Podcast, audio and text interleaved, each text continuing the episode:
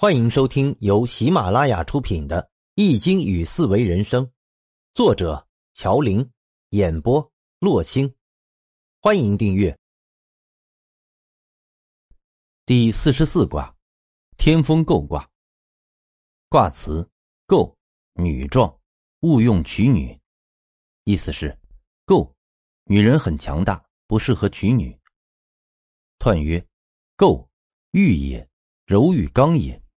勿用娶女，不可与长也。天地相遇，品物贤章也。刚欲中正，天下大行也。构之实义大矣哉！意思是，构就是相遇，柔遇到刚，勿用娶女，不可能与之长久。天与地相遇，万物生长，各显风采。刚强遇到中正，天下就得到治理。构。顺应时位的意义很大。相曰：“天下有风，姤后以师命告四方。”意思是，天下有风，姤皇后师告命四方。怎么来理解姤卦呢？上一卦怪卦走刚强之路，姤卦和怪卦相比，阴爻的顺序正好颠倒。怪卦是阳决定阴，而姤卦是阴决定阳。天风姤是天下有风吹来，其意是以柔进取之道，阴开始盛，阳开始衰。卦辞说，姤女壮，是女性开始强大起来，女性开始执掌权力，男性就要衰弱。传统观念，家庭男主外，女主内，女性太强，家庭就会不宁，所以勿用娶女。相说。后以师命告四方，就是姤卦代表着皇后执掌权力，如吕后、武后、慈禧掌握权力，所以姤卦在某种意义上就是现在的女权主义。姤卦是乾卦结束后一个新的轮回，乾卦的上九亢龙有悔，阳刚已经走到了尽头，阴柔开始侵蚀，世界开始转变。怪卦是刚强遇到阴柔，刚强逐步衰退；姤卦是阴柔遇到刚强，并逐步刚强，所以是女性开始强大，而男性衰落。无论是古希腊还是古中国，妇女的地位都低于男性的地位，属于从属地位。中国古代有“唯女子与小人难养也”，这样对女人的甄别。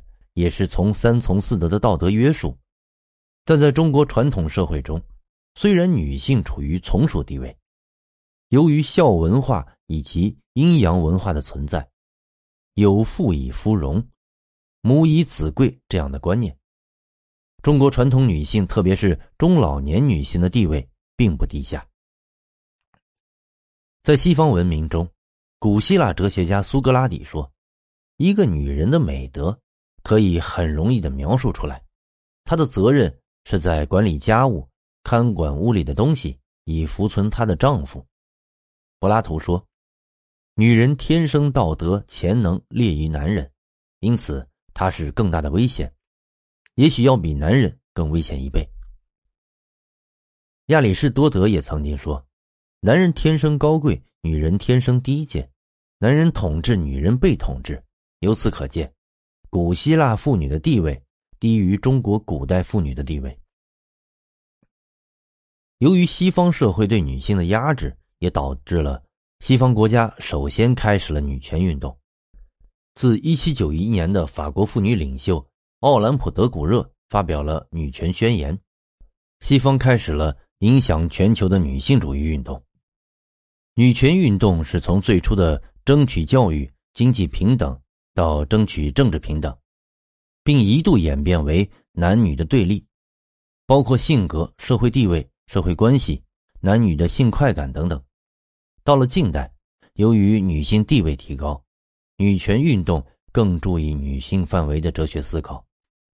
男女平等是社会的发展方向，不管是中国文化、印度文化还是西方文化，其文化的深处。都有着人人平等的理念，而这个人人平等必然包含了男女平等。男女之间虽然有着生理上的差别，但这个差别就像天与地的差别一样，天地相遇，万物生长；男女相遇，人类才能繁衍，社会才能发展进步。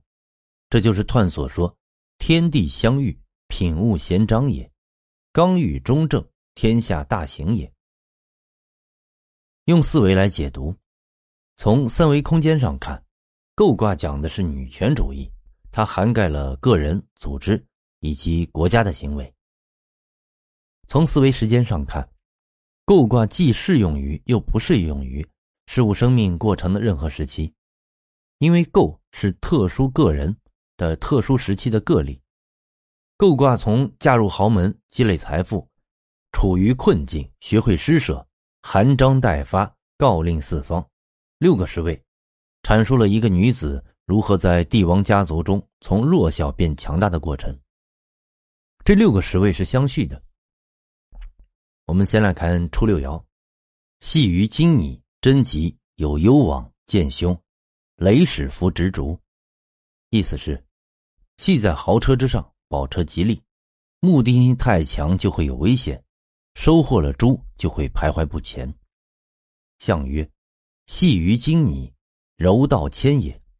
意思是，细于金拟是柔道系于刚强，怎么理解呢？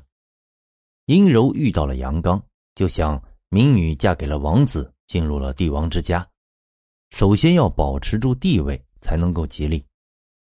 其次，目的性不能太强，如果目的性太强，太急功近利就会有凶险。最后把自己局限在财富上，太在意财富就不能上进。就会徘徊不前。再来看九二爻，包有余，无咎，不利兵。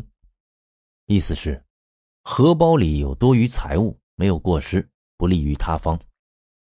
象曰：包有余，亦不及兵也。意思是，包有余，道义没有推广之地方。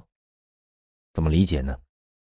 女权主义者积攒财物，可以备不时之需，没有过失。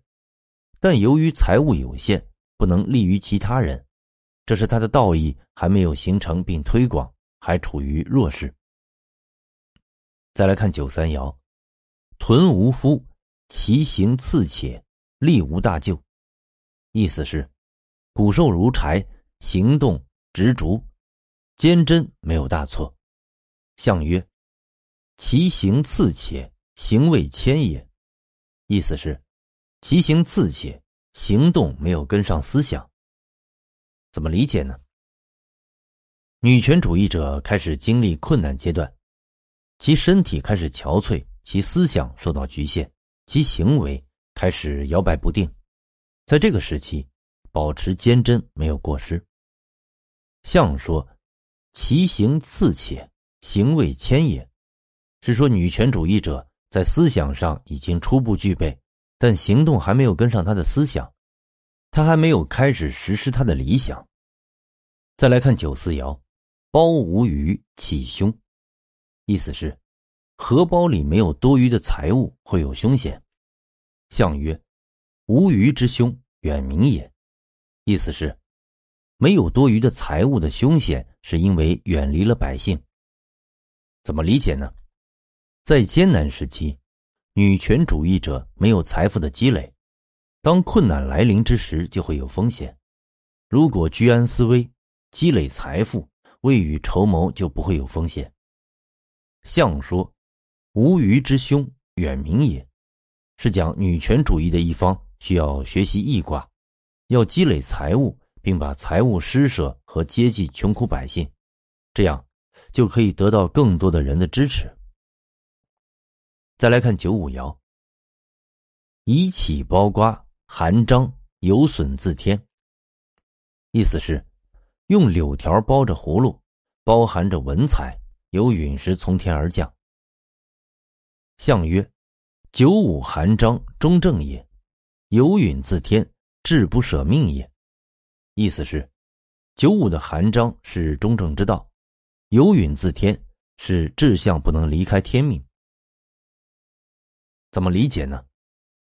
腹有诗书气自华，有才华的人会在生活的细节之中体现出他的阅历、品味和素养。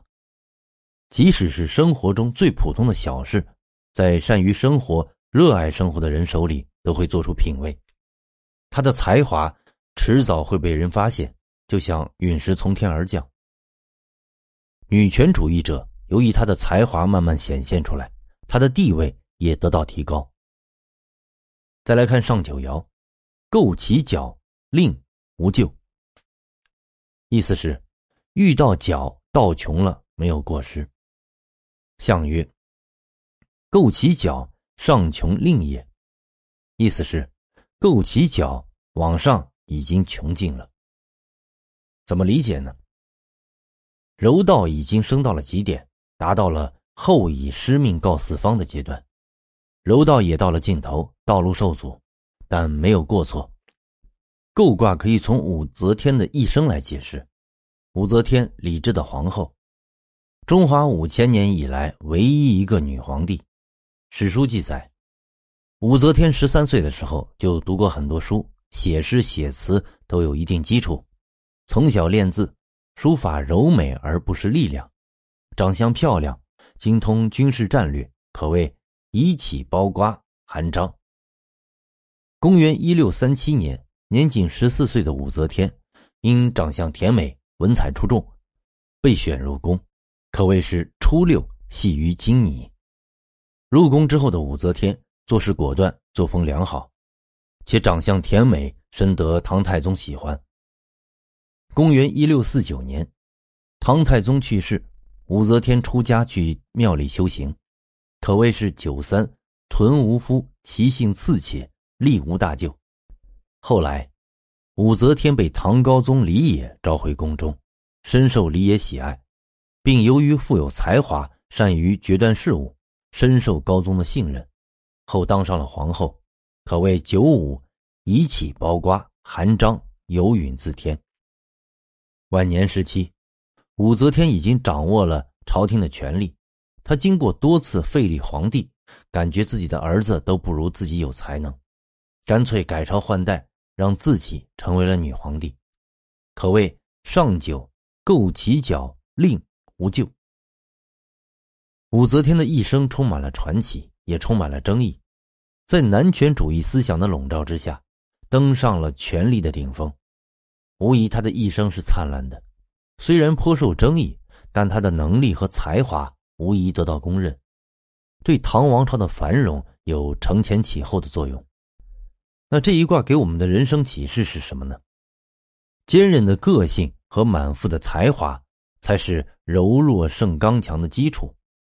在男女平等的社会里，无论是男还是女，都应借鉴构卦的演变过程，让自身变得更加强大。听众朋友。本集已播讲完毕，请订阅专辑，下集精彩继续。